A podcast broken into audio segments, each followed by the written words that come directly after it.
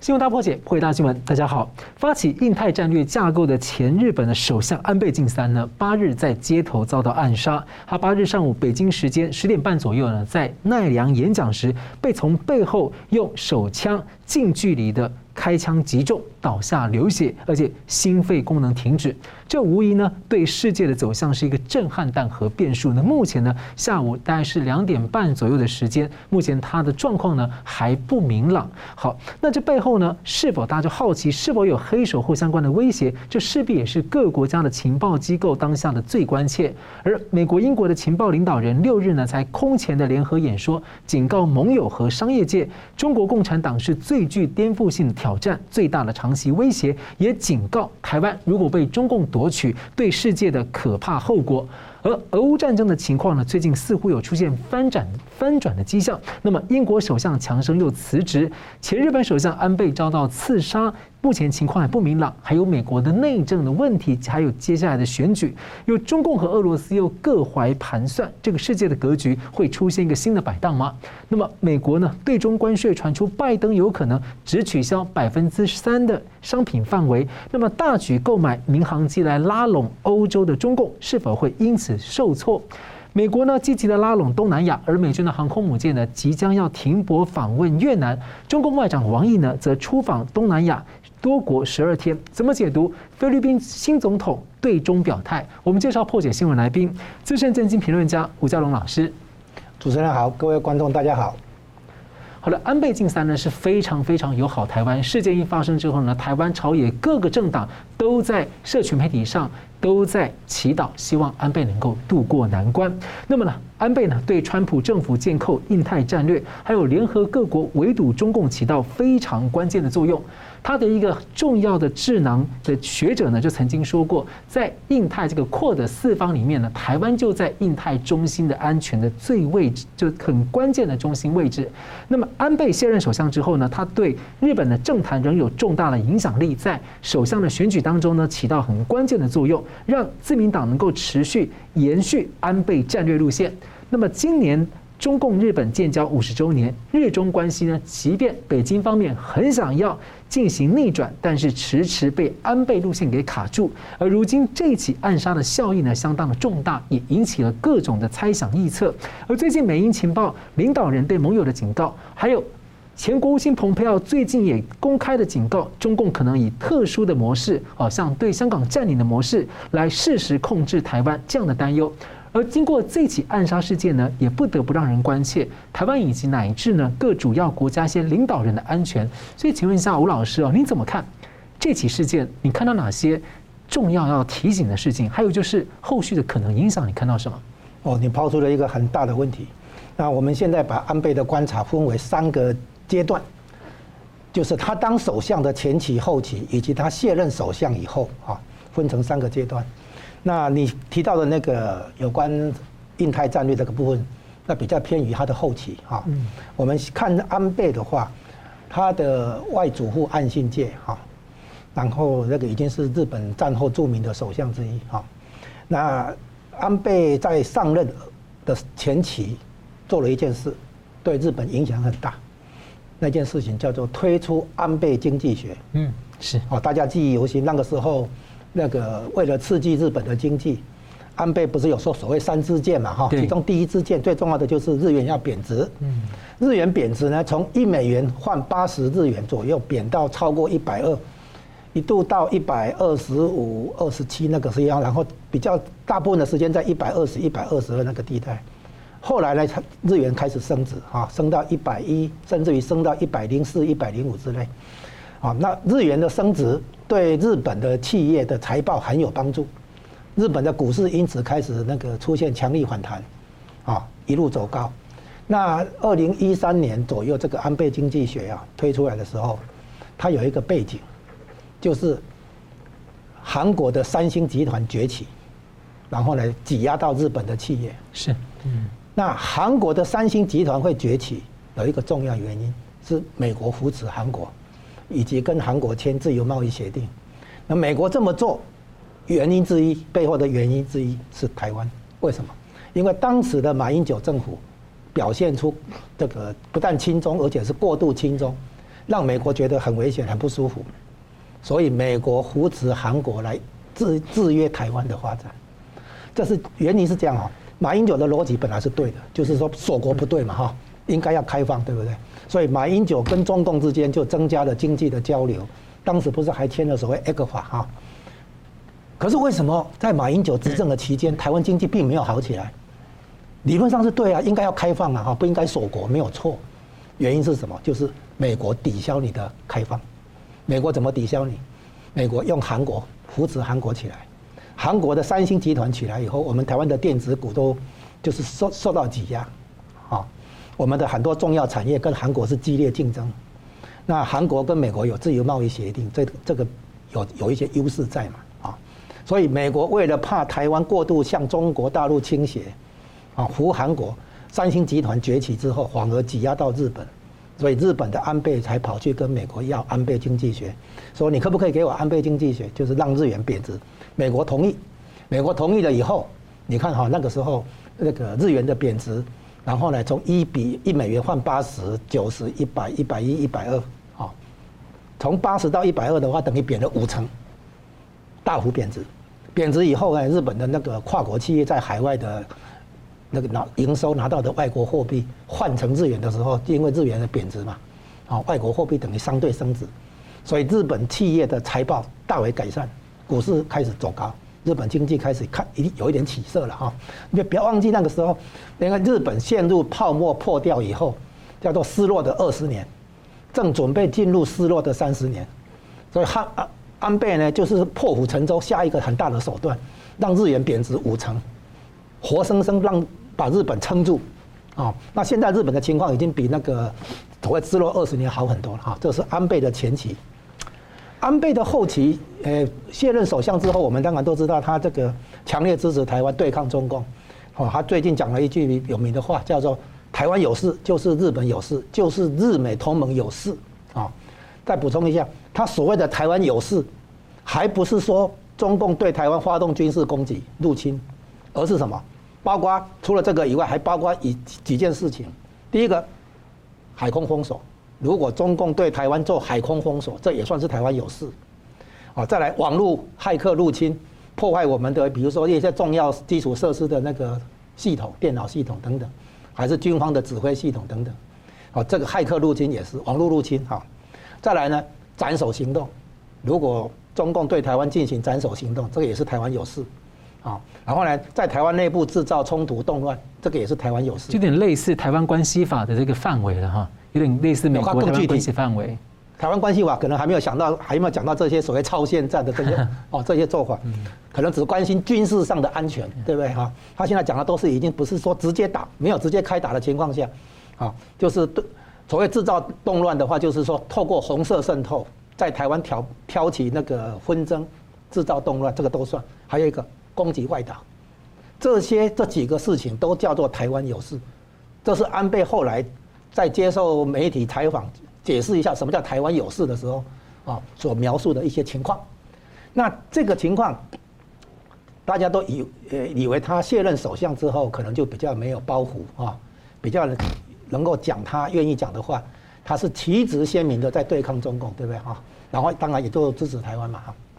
可是我要讲的是，他在首相，他在担任首相的时候，就已经有一件事情预告了他后面的那个立场。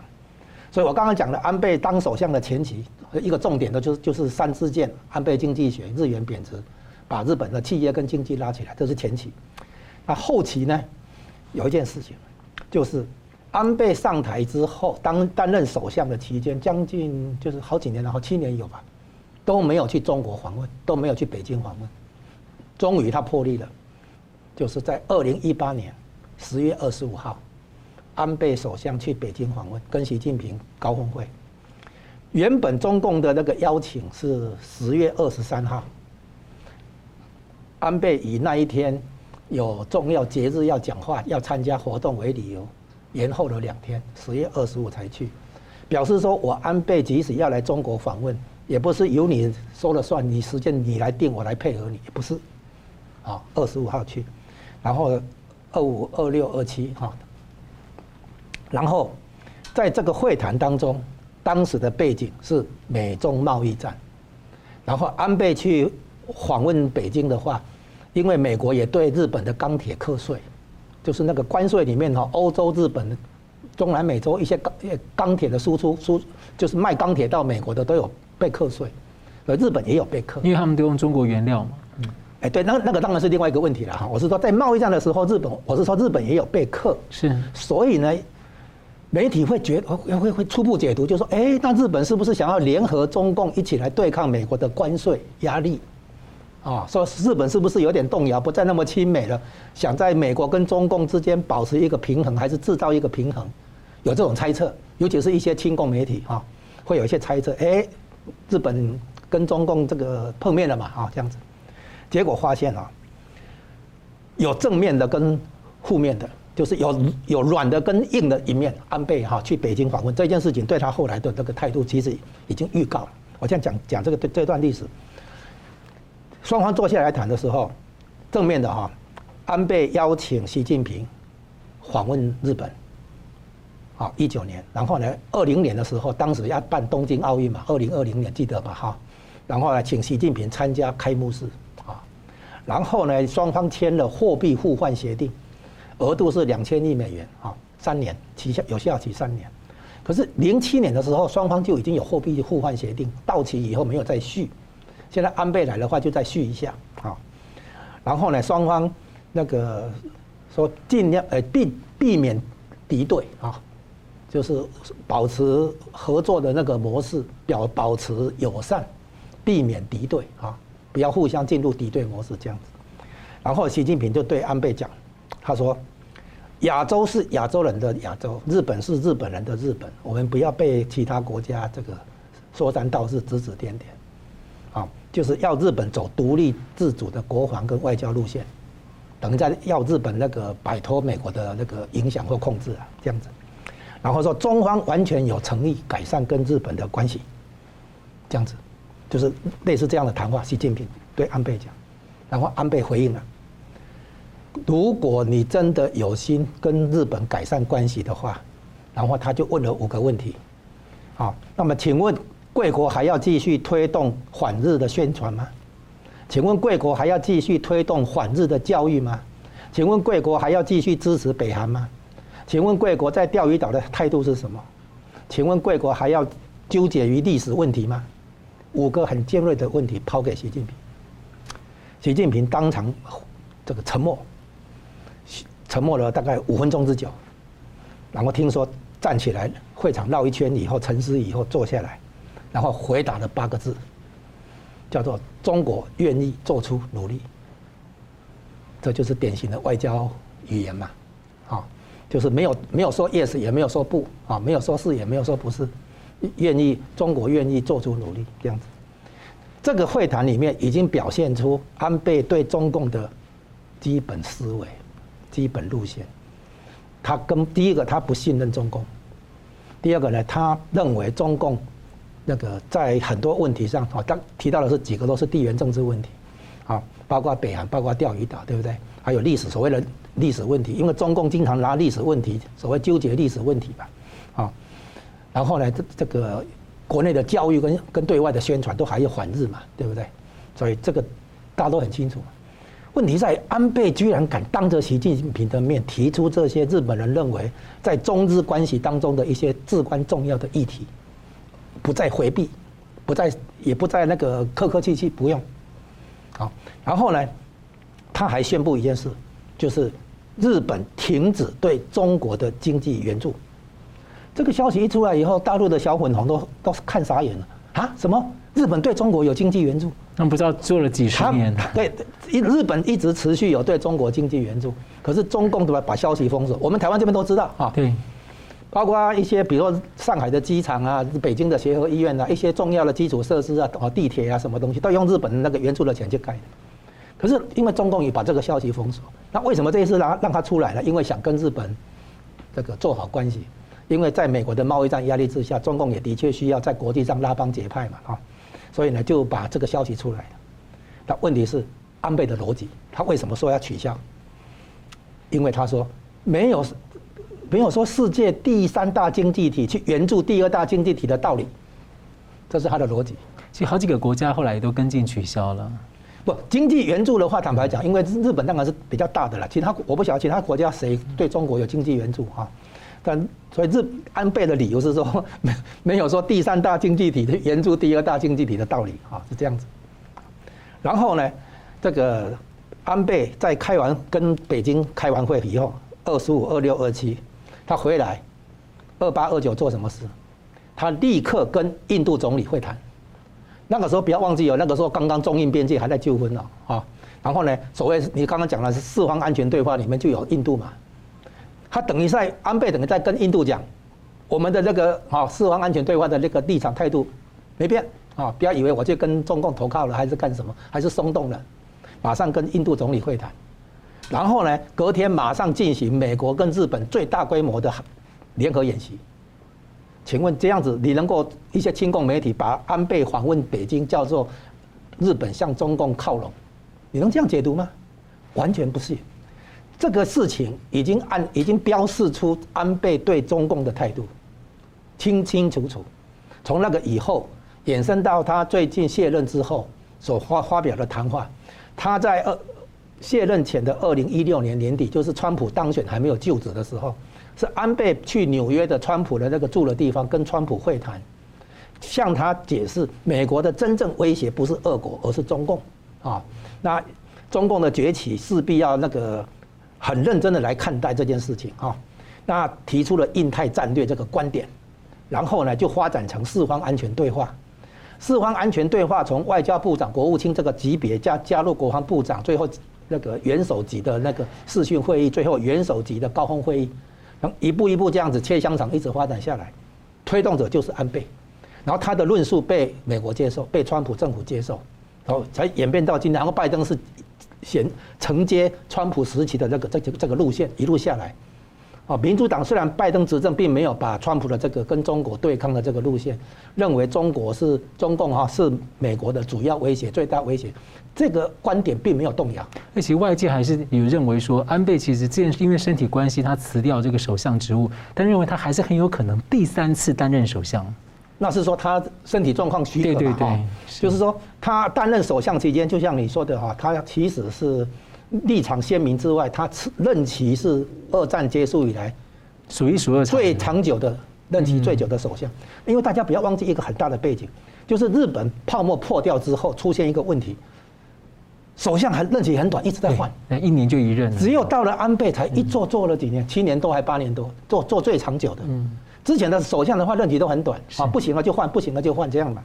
所以安倍在日本的影响力确实是有目共睹了。所以老师可以等于是说，安倍是把这个日本从一个经济低迷跟前景有点迷惘的情况之下，然后一步从经济上一路带上来，带到国防战略整个到今天的格局改变，让这个国际情势让日本有新的角色定位。其实这个就是他的路线，整个对日本的一个重新定位哦。啊，你讲的很好，是这样子。原来日本希望在不得罪。中共的情况下哈，发展中日关系嘛哈，他是希望在美国跟中共之间稍微平衡一下。日本绝对是站在美国这边，这个毫无疑问啊。不只是有正式的条约，基于利益跟安全，日本也必须跟美国紧密合作。但是他也不希望跟中共之间好像闹得太僵哈。所以呢，他等于说有一点点稍微平衡一下下啊，不是整个完全平衡，而是稍微平衡一下下而已。那我再请问一下，安倍安倍呢就把这个路线改变了。安倍现在等于是明旗帜鲜明的站在美国这边，站在民主自由阵营这边，站在对抗中共、对抗专制国家的野心扩张这边。所以呢，他原来日本的话是这个不想得罪人嘛，叫平衡一下嘛哈，即使对你不爽也不撕破脸嘛。但是其实到了安倍后期，尤其是到了卸任之后，等于是对跟中国撕破脸。那肯定又带动了这个韩国的变化。对，所以他改变整个日本的那种战略观点跟整个思维。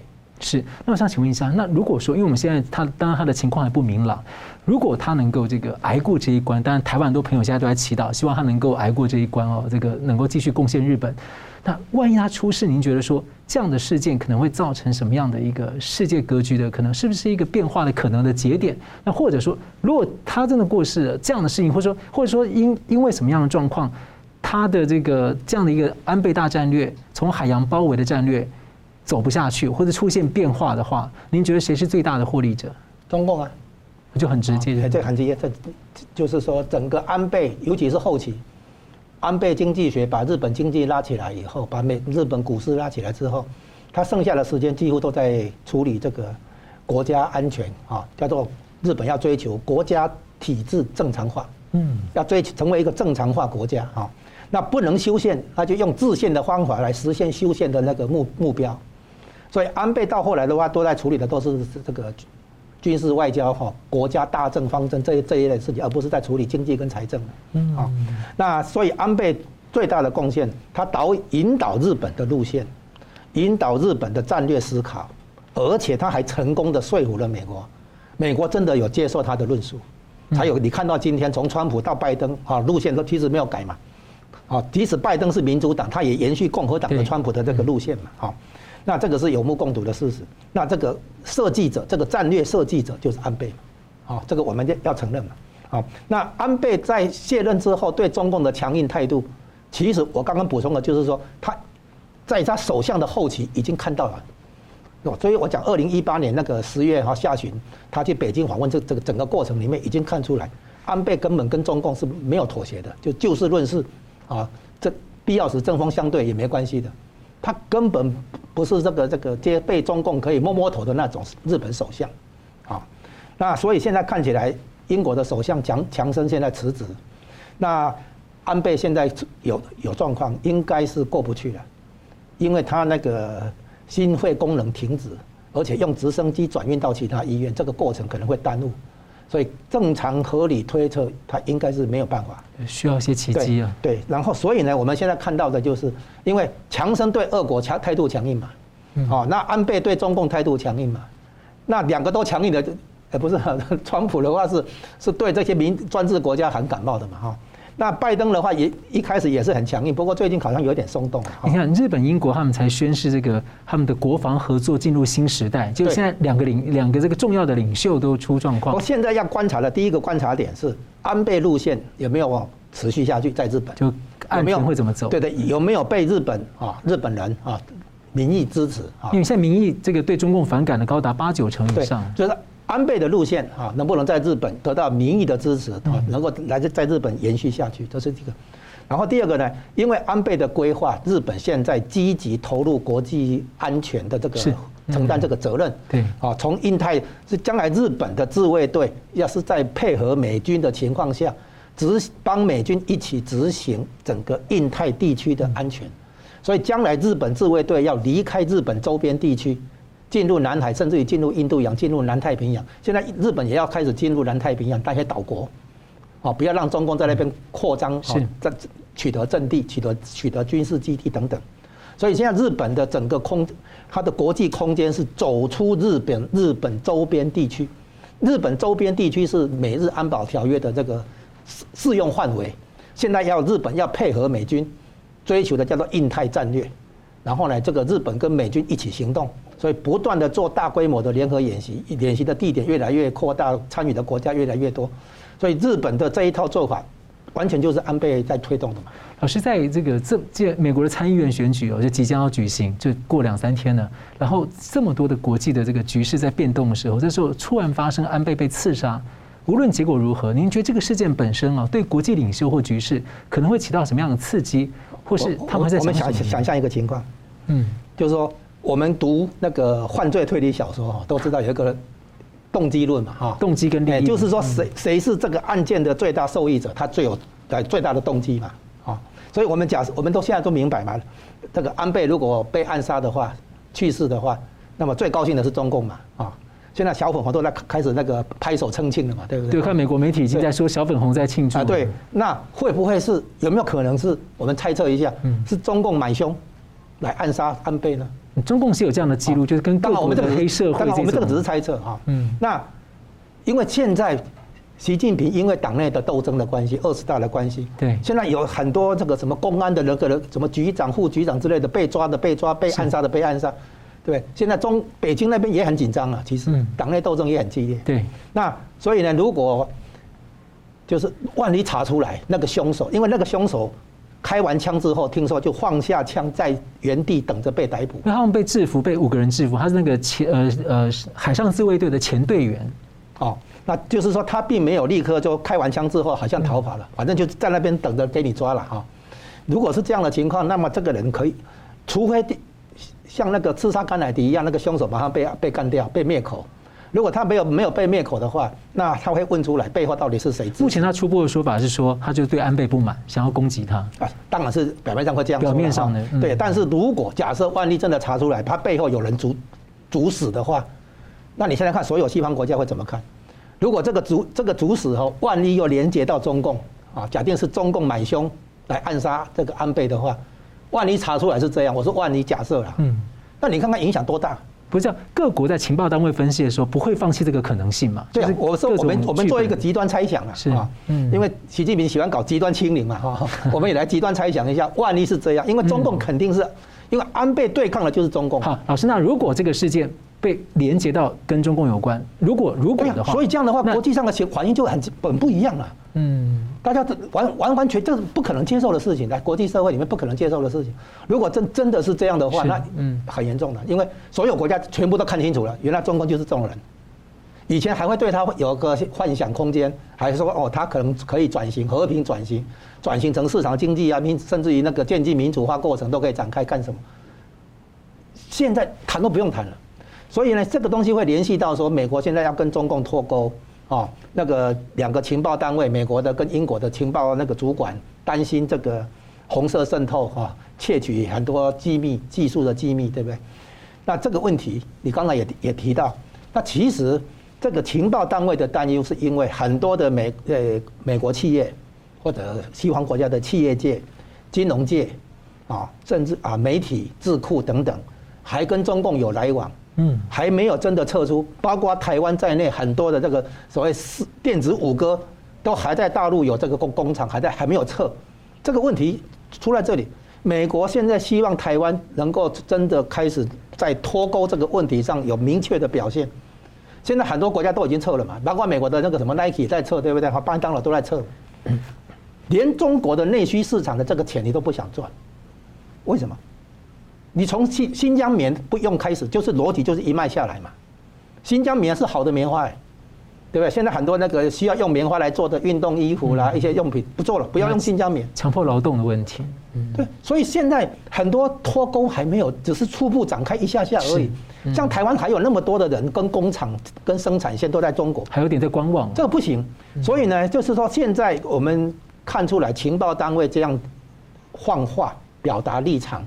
其实是要促成还在观望的、还不肯走的、没有想要走的那些企业界、金融界、智库、媒体啊，还有一些投资大户、基金等等，要看清楚局势。好的，这是我们的下一题，我们稍后回来继续谈。就是说，这个美英的这个呃情报投资的空前的联合演说，而且对商界跟学术界喊话，究竟考虑什么？休息一下，马上回来。欢迎回到新闻大破解。美国联邦调查局 FBI 的局长，还有美国军情五处 MI5 的处长呢，在伦敦举行了空前史无前例的联合演说，警告商界和学术界的领袖，最具颠覆性的挑战就来自中国共产党在全球范围暗中行动，对美国、英国和他们的盟友们呢的利益和经济、国家安全构成了最大长期挑战，并且还干预了政治和选举。FBI 局长呢还说。当你和一家中国公司打交道，要提醒你啊，你也在和中共政府、中共国安部还有中共军方在打交道。FBI 局长也警告，如果中共强行攻击台湾，将会是世界上最可怕的商业破坏和中断，而且西方在中国的投资可能会因此崩溃。而中共呢，从俄乌战吸取的教训，已经在寻找这个经济避免受到国际联合制裁的方法来回避。所以，请教吴老师怎么看这场美英情报投资的联合演说，还有特别是他们对台湾的警告？你这个问题呢，等于在。直接跳到国际政治的最前沿，目前就是怎么去认知中共这个威胁到底是什么性质，怎么定位定性的问题。现在美国从那个川普时期后期，国务卿庞贝奥的演说，一直到拜登上来接，基本的那个逻辑一直延续下来，啊，前后是连贯的延续下来。并没有因为政党轮替而这个有所改变。那他的基本的认识是这样：有三个东西，一个叫经济利益，一个叫国家安全，另外一个叫价值观。嗯，这三个方面从三个角度去看中共的威胁，这样才够全面。现在中共的威胁并不是只对台湾，也不是说只在南海，它其实它的威胁，你把它真正了解到以后，会发生一个发现一个严重的现象，就是中共的逻辑是社会主义的逻辑，就是重分配的逻辑，也就是掠夺者的逻辑。他只要有这个力量，他就扩张，他就有这个野心。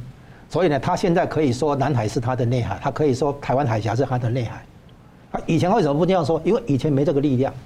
所以呢，中共不断的那个扩建他的海军，建设他的海军的话，他就敢这个提出他的那个权力的主张，是这样来。然后呢，这个让让美国错，让日本、台湾大家都觉得怎么会这样，对不对？他是一个国际秩序现状的一个破坏者，他要挑战现状，颠覆现状。所以这个问题的严重性不是只针对台湾或日本，或者东南亚国家的那那个南海，是欧洲、美国、西方国家都已经感严重感受到。就老师很喜欢常提的，蓬佩奥讲的这个对这个基于规则的国际秩序的破坏。哎，这个是，就是布林肯民主党政府的这个国务卿布林肯，他上来的那个。一从一开头的重要讲话里面就提到基于规基呃基于规则的国际秩序。是，那这个话是庞贝奥的话，所以当布林肯上来讲这句话的时候，我就知道啊，他这个是政策是延续的。我我我讲背景是这样，嗯，二零一八年十二月一号，川普跟习近平第一次川习会在阿根廷，然后那一天孟晚舟被逮捕，也是那一天张首晟跳楼，那一天发生了三件事。然后呢，川习会之后，那个插播一下，习近平呃不，川普要求习近平帮一个忙，做一件事。习近平以为他要在贸易战上面有什么新的提法，结果川普说：“你可不可以管制一下芬太尼毒品的出口？因为美国因为这个芬太尼药品的使用，大概每年死七万人。”嗯，习近平一听说啊，是这个问题，比战争没问题，没问题，满口答应。嗯，然后呢？芬太尼照样从中国出口美国，这样没有改。好，这是插播一下，就是川普其实给习近平机会，让习近平证明他讲话算数。结果习近平偏偏讲话不算数。第二次川习会在日本大阪的那个 G 二零的时候，那个习近平要提前跟川普开那个双方的那个会谈，然后呢满满口说中国会立刻大量采购美国农产品。川普说 OK 啊，这样很好啊。结果呢？大阪那个会议开完之后，川普还等他下订单没有？七月第一个礼拜、第二个礼拜没有，到第三个礼拜，川普就憋不住了，再警告说：“你再不给我下单的话，你你等于是糊弄我。”最后呢，派那个谈判代表去上海谈，有一次就不在北京谈，回来以后八月那个七月底八月初跟川普报告，川普立刻在八月初全部全部加关税，是这样来的。你讲话不算数。好，这个是插播一下。那我们现在看庞贝奥。在十二月一号川习会之后，立刻在十二月四号飞到比利时的布鲁塞尔，对欧欧盟发表演讲，这是国际场合发表演讲。这个演讲里面，他提到国际秩序的三个原则：第一个叫基于规则的国际秩序；第二个由普世价值展开的国际秩序，就是民主、自由、法治、人权啊；然后第三个由美国来领导的国际秩序啊，就三个。然后要重重新整顿二战以后美国所架构出来的国际组织，他列举了列举了几个组织，啊，包括世界贸易组织，包括那个国际货呃世界银行，货币国际货币基金啊，然后最后还包括联合国，哦，其实还包括当时他在对欧盟演讲，还包括整顿欧盟，啊，那这些国际机构呢，必须那个基于规则啊，可以。那个验证检验你，你是不是能够承担你的相应的责任？这样子，就是不能让中共这样胡来了。就是说，他等于说哈，中共等于说闯红灯，希望不要被开罚单。好，那现在美国的交美国的那个打交道的原则很清楚，就是你有正面的贡献，给奖励；你有负面的行为，给处罚。就事论事，因果分明啊。那所以你你没有开你你没有闯红灯，我就不开罚单；你闯红灯，我就开你罚单。中共在加入世界贸易组织的时候做过的承诺，结结构性改变，转型成市场经济，啊，包括国家不能补贴，对不对？他都不做啊。哎，包括那个不能窃取，要保护智慧财产权，不能窃取智慧财产权。很多的那种国际贸易上的那个要求的东西，他都有答应有接受啊，哦，所以才入会啊。然后呢，当时他说我是计划经济，要需要时间，OK 啊，给十五年的调整，所以两二零零一年年底进去，十五年就是到二零一六年年底，所以二零一六年年底正好发生一件事，就是川普当选。所以呢，一七年的时候，川普先做他的健保改革这个问题准备了一下，到了一。一八年的话开始就准备的，就是进行贸易战。说你不能说你闯红灯要我不给你开罚单了，不行啊。老师，那我们接着来问哦，为什么 FBI 局长特别警告说，如果攻击台湾是世界上最可怕的商业破坏？那是这样啊，西方在中国投资会崩溃。不是，那是这样啊，那个不是重点啊。嗯，台湾的问题哪里重点是商业呢？不是嘛？你所以美美国现在是好像说这这个是把问题把它这个局限一下啊。因为他们这这美现在情报单位认识出来，中共搞了这个这一套叫做超限战的思维，嗯，啊，就是非正非常态的、非军事化的一些那个对西方国家进攻的方法，嗯，所以呢，庞贝要担心的是，或者这些那个情报头子担心的是，中共不用正式对台湾发动军事攻击，就等于实质上把台湾拿过去了，他们担心的是这个。啊，所以呢，这个对台湾内部的渗透是一个一个重点嘛，观察的重点。台湾要能够抵抗这种，美国自己也在清洗红色渗透。是是。然后呢，这个大国博弈的重心，就像我之前讲过哈，表面上是军事外交，但其实是经济。嗯。经济呢，表面上是贸易啊、投资啊这些谈判啊、协议，但是关键在技术。是。技术的话，表面上是晶片的，但是关键在于自主创新能力跟企业家才能。对。啊，然后呢？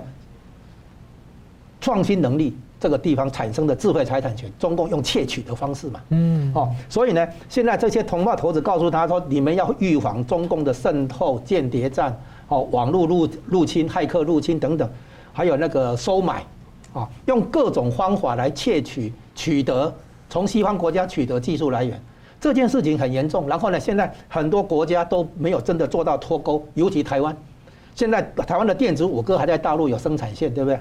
那美国要做的是先脱钩，脱钩完之后，那么更强硬的态度才能够拿出来。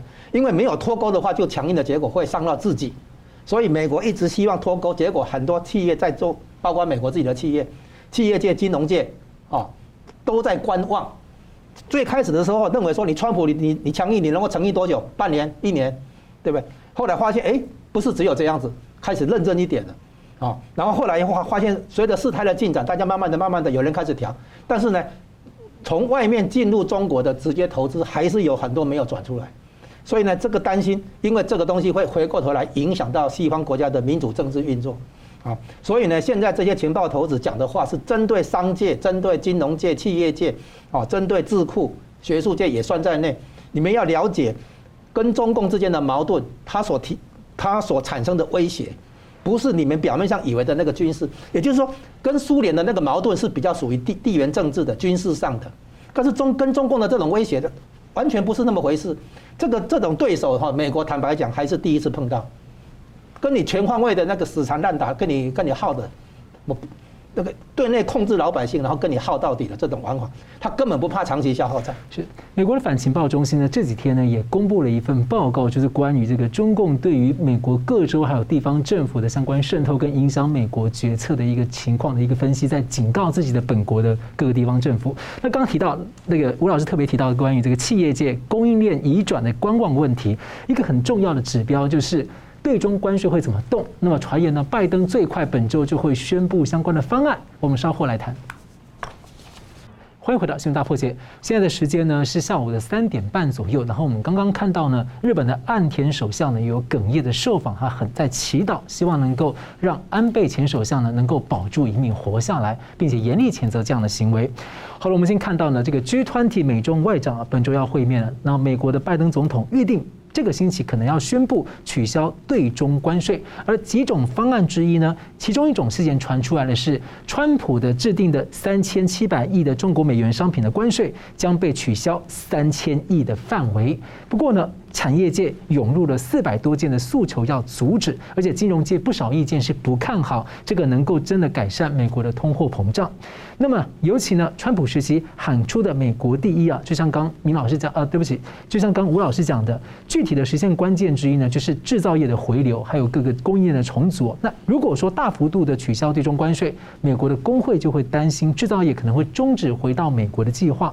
那么 Politico 这个媒体呢，美东时间五日有报道说，拜登呢新消息是在考虑一项新的方案，有三个重点，其中一个是他只小规模的调降一百亿美元的。商品范围，也就是大约只有取消百分之三，而另外会开放新的排除程序，让美国厂商对他们需要进口的中国商品来申请关税豁免，而且更麻烦，对中共来说更麻烦的是，美国还会对中共启动新一波的三零一条款调查。杰龙老师怎么看？如果这个方案真的成真的话，意味着什么？刚才不是我们已经讨讨论到说，大方向美国要先脱钩，是。经济脱钩之后，后面更强硬的那个手段哦，才拿得出来，杠杆才能拿出来。免得的话，你现在就拿出来的话，还没有脱钩完的话，那么比如说美国在中国的企业，啊，那个跟工作人员可能被当人质啊，嗯，啊，可能会被没收啊，干哦，所以就说要先脱钩，脱钩完了之后，那么更具体的、更强烈的那个手段会拿出来。所以呢，这个脱钩过程不是只有美国脱钩或者韩国、日本的企业撤出来。台湾是重重要角色，对吧？因为台湾的那个大量的那个投资在移转生产线在中国大陆，这个大家都知道嘛，啊，那所以呢，这个要避免观望嘛，啊，就像你刚才提到要避免观望嘛，然后要慎重应对这个技术机密这些是商业机密的窃取嘛，啊，还有强迫性技术转让这些不公平贸易行为，那这个都是属于属于贸易战的范围。好，后面呢？后面还有其他嘛，对不对？那现在关税的问题是这样：如果你现在动摇，那么以后厂商就明白了嘛。我只要撑过去的话，你自己那个还是会会改变嘛。就在看美国政府的决心到底要在哪里？就是就是说，如果今天是中共做出了某些改变，你来调整你的关税，松动一下，这样说得通。嗯，这注意哈。关税并不是主要目的，是关税是谈判筹码以以及施加压力的工具。对，意思就是说，如果你闯红灯，我就开罚单。对，关税就相当于开罚单啊。如果你没有闯红灯，我就不开罚单。是，所以我我要开罚单的理的原因就是要阻止你闯红灯嘛。嗯，哦，你如果符合世界贸易组织的规则，哦，你你遵守规则，那我干嘛要那个跟你加关税？其实也不过分，我们只是希望他能够遵守他做的承诺嘛。不是。我说，川普本来的目的就是拿关税当工具，你遵守规则，我就撤关税嘛。那你不遵守规则的话，我关税还要加嘛。嗯他本来的目标目标是全部中国出口到美国的产品加五十 percent 关税，而且还补一句，五十 percent 不行的话，百分之百的关税。嗯，你现在怎么会撤？如果今天中共有做出一些相应的调整，OK，那你撤关税或者松动，OK，讲得通。哦，这不等于你立场真的松动。对，因为我当交通警察，我的目的不是去开罚单嘛，我的目的是维持交通秩序嘛，我阻止有人闯红灯嘛。所以拜登政府内部自己也很很大的分歧。那是这样子哈，因为这整个过程有三，整个贸易谈判有三个部分。是。第一个部分是走了第一阶段贸易协议，是让中国先承诺增加对美国采购，当然是主要农产品啊、能源产品这个部分，还没有进到后面的关键。第二阶段才要正式进入关键的部分，四个主题就是。智慧财产权的窃取、强迫性技术转让、国家补贴跟市场进入障碍，就不公不公平贸易，不公平贸贸贸易行为、不公平竞争行为。那这些部分呢，马上要第二阶段马上要谈。当然说，川普没有料到这个冒冒出这个新冠病毒，对这个事情，所以他在一他在二零二零年一月十这个十五号在白宫东厢跟刘鹤签完了之后，马上就要宣布要展开下一阶段的那个谈判。结果呢，马上就爆出新冠疫情了。嗯啊，所以中共用病毒战来对抗这个贸易战，把贸易战的这个节奏整个都打垮了，打掉了。好，那现所以现在本来川普的用意就是，如果你遵守规则，履行贸易协议，我关税可以降啊。川普任内就有降过关税啊，什么降什么什么样的关税？就是。如果你不容易从其他地方取得进口来源的话，美国进口商可以申请这一部分的关税的豁免或者降低。嗯，啊，那当然大部分的产品呢是可以找到其他替代来源嘛哈。当然可能有少数是的确一时找不到替代来源。OK。所以这就这个部分，川普时期已经有所有松动过，是，所以这个是合理的，并不是并不是立场的那个退却。对，那拜登如果没有从中国取得对应的让步，美国单方面就自己松动的话，这个灾这是灾难性的错误。为什么？以后我中共跟你跟你谈判的话，还要还要甩你吗？我只要跟你拖下去耗下去，最后你美国自己撑不住，你就退让了，自己退让了，我什么让步都不用哎，这是很发发出错误的信号。你以后跟中共都不用谈，都不用谈了嘛。哎，这样还有一个就是说，因为中俄现在他们有些联动，他这样的话就变成说，那只要俄乌战争一直拖你拖你拖你，我中共这边就能得利了。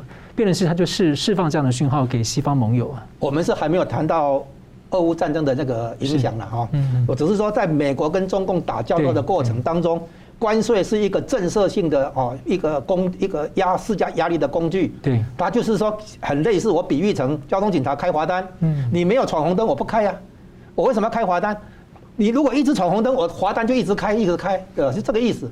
所以交通警察的责任不是去开罚单，他是去维持交通秩序啊。但是对正面的行为哈，他是支持；对负面的行为，他要去处罚嘛，是这样来的。所以关税的用意在这里嘛，就好像你考试作弊要抓要扣分嘛，或者要要取消你的资考试资格之类的嘛，要有所处罚嘛。哦，我不要你作弊嘛。这个关税一样嘛，啊，你遵守规则，不要乱搞的话，关税当然可以取消。老师，那你看一下这个拜登他这次的传出的新方案是只调整百分之三范围的商品，然后还要重启三零一条款，你怎么看这个新传出来的方案？那你干嘛百分之三呢？你就不用动就好了嘛。所以这个就是为了要掩饰他不是单，就是美国不是单方面退却，嗯，所以他要故意弄一个什么诶其他方面的调查出来，对不对？其实你。你这样搞的话，到底是干什么？第一个，首先很清楚，这个跟那个对付对付通膨几乎没有帮助。嗯，那个拜川普政府的贸易谈判代表莱特希泽已经公开讲了，这一次通膨的主要因素，油价、粮食价格啊，然后呢，海运的运费，对不对？海运塞港嘛，运费暴增嘛，再来呢，那个租金嘛，啊，然后呢，还有二手车嘛，是。请问你这这是跟中国进口的吗？你跟中国买油吗？不是啊，你跟中国买那个粮食吗？不是啊，对不对？你跟中国那个什么那个海运的运费是跟中国进口吗？不是，那是服务业嘛。这些造成美国通膨的这些重要因素，都不是跟中国进口不进口的问题嘛。那老师，如果说拜登他真的是推出这样比较小小范围的方案呢？那您觉得怎么解读？是不是拜登选择他继续维持他的路线？不是的，他等于是说他好歹就是要对中共放出一点。小善意，哎，善善意的信号了。嗯，但是这里有一个更大的问题，每一次中共试图在为谈判铺排，释放一点友善的信号，中共全部把它解释为拜登撑不住了，就美国撑不住了，把美国的善意当做示弱。对，然后呢，他就说，那我们还需要做什么让步吗？不用啊，就跟他耗。嗯，所以中共的话哈，他是对他有利，他当强盗啊；对他不利，他当无赖啊。那你现在美国还跟他这样搞的话，你你让中共怎么办？那无赖都，他那个强盗跟呃，他那个流氓跟无赖的，他都不知道怎么办，哪有这么乖的那个人质？美国自己退让，中共有做什么让步吗？你如果中共有做什么让步，美国哈回应一下，OK，谈判本来就这样合理。但是现在你说百分之三的关税，然后减免，那个有什么用啊？那个对通膨没有用。你说口口声声说是对付通膨，啊，要来对抗通膨，然后你只取消或者降低百分之三的那个关税。那有什么效果？他本来的方案是更大范围的嘛，三千亿，但是对啊，你你要么就不不要干嘛，因为现在有有人已经有人站出来反对嘛。是。那制造业的反对就是说，如果你这样的话，那个该撤回美国的制造业不撤回的话，那美国的就业机会就是就少了嘛。哦，所以这这些有一些制造业的那个会反对嘛。哦，那服务业、金融界也要考虑，就是说现在你要大家脱钩，制造业跟金融业都要撤出来，然后你现在还还要松动的话，你立场松动的话，你为了让更多的企业在观望嘛。那你就适得其反，自己打嘴巴嘛。所以这个完全是灾难。如果是这样的话，拜登犯严重的错误，他发错信号。嗯，是好。那接着我们来看到，就是这个美国主导的这个供应链的重组啊，特别在疫情之后，许多的国家都受到了刺激，考虑安供应链的安全跟韧性，还有信任跟价值观。那么其中一个重要的把供应链移出来的新目的地呢，除了印度、印尼之外，还有就是一个东南亚的东协的国家。那美国发起了印太经济架构，在拉拢东南亚。那 G7 峰会也发起了全球基础建设计划，要替代对抗“一带一路”。北约峰会呢，定位中共是系统挑战，并且连接了亚太的伙伴。那接着。是中共的外长啊，王毅最近又出访了东南亚十二天，像是缅甸。泰国、菲律宾、马来西亚表达呢要参与当地的重大基础建设的意图啊，但是呢没有到越南。哦，其中呢菲律宾的新总统啊小马可是跟王毅会谈呢讲了一些话啊，就是呃就是重申一中原则啦，那说可以跟中方合作，甚至还谈到说可以有军事合作，让让外界其实一直在观察这个菲律宾到底要走向何方，所以。本周 G 团体的这个外长会议，王毅跟布林肯要场边会谈，王毅也要和印度外长谈边界，似乎是为了要降温。这个吴老师怎么看呢、啊？中共七月份这一连串的外交动作，还有就是菲律宾总统这样的表态，你怎么看？你不要只看王毅的所谓七月份的一连串外交动作，你看看北约，看看美国、英国，对，一连串的动作不是更多吗？对，就是让这个对比啊。对，所以呢，你现在看哈，这个当初美国拜登在华盛顿跟好像是八个东南亚国家的首首脑哈，在华盛顿那个会会谈的时候，对峰会，然后呢，你看看中共做什么？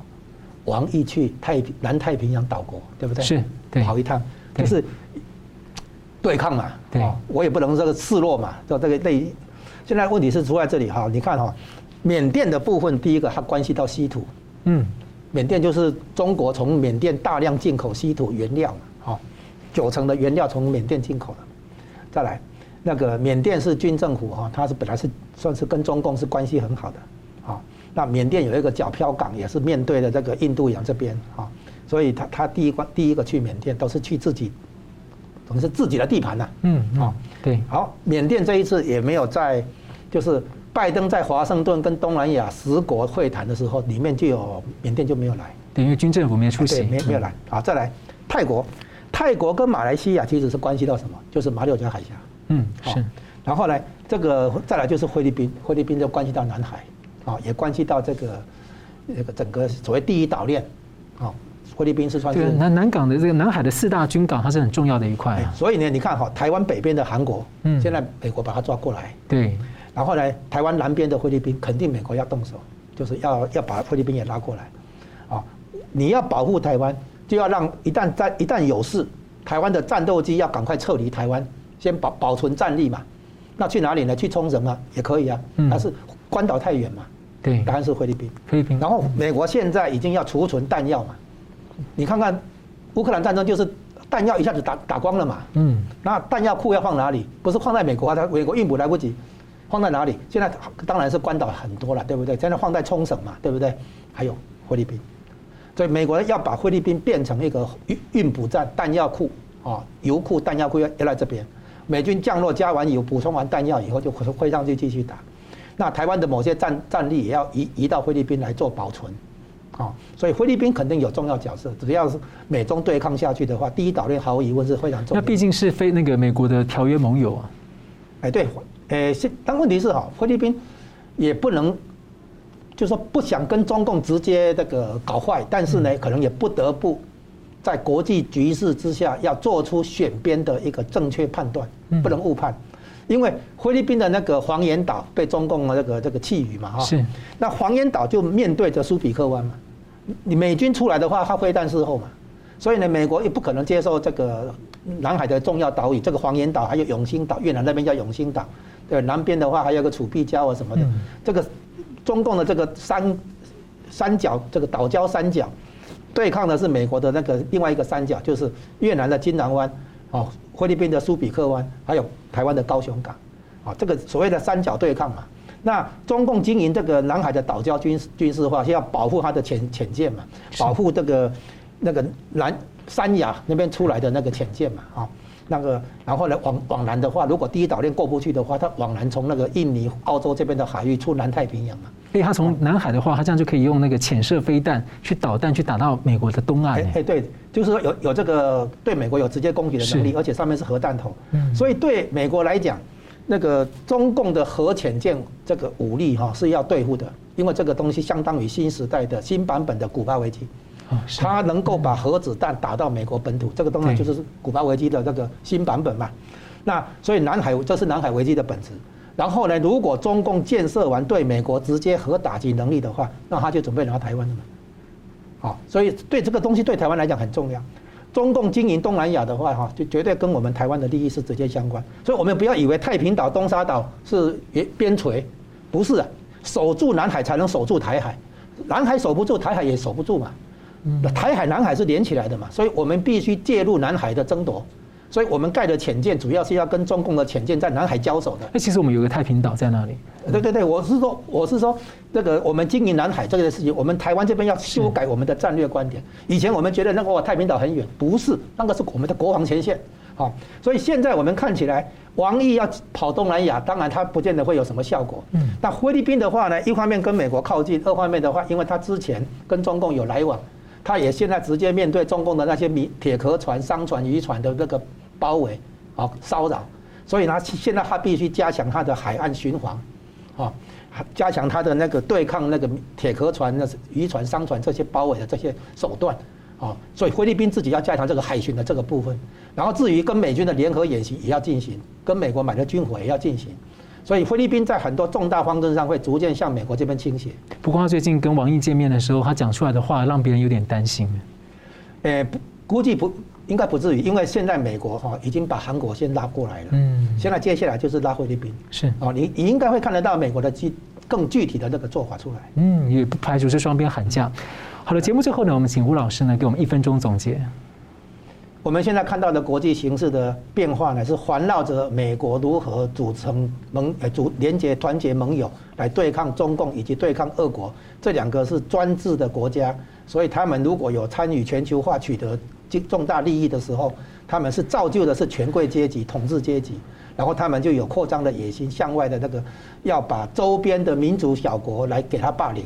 哦，俄国看看乌克兰不爽，哦，中共看台湾不不爽，对不对？那这种东西是专制跟民主的这个对抗，那背后当然离不开传统的地缘政治的对抗。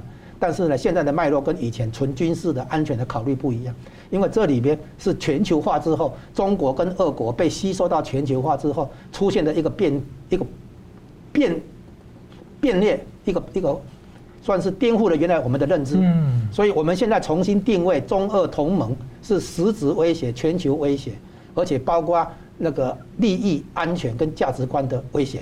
所以我们台湾在这方面的话，应该要了解。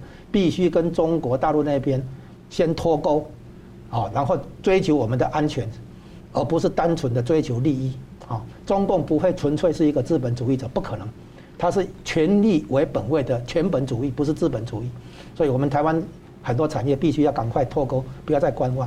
好，非常感谢来宾的分析，感谢观众朋友的参与，新闻大破解，我们每周三五再见。如果您喜欢我们的节目呢，请留言、按赞、订阅、分享，并开启小铃铛。那么，感谢各位呢长期对我们的支持。新闻大破解团队呢将持续为您制作更优质的节目。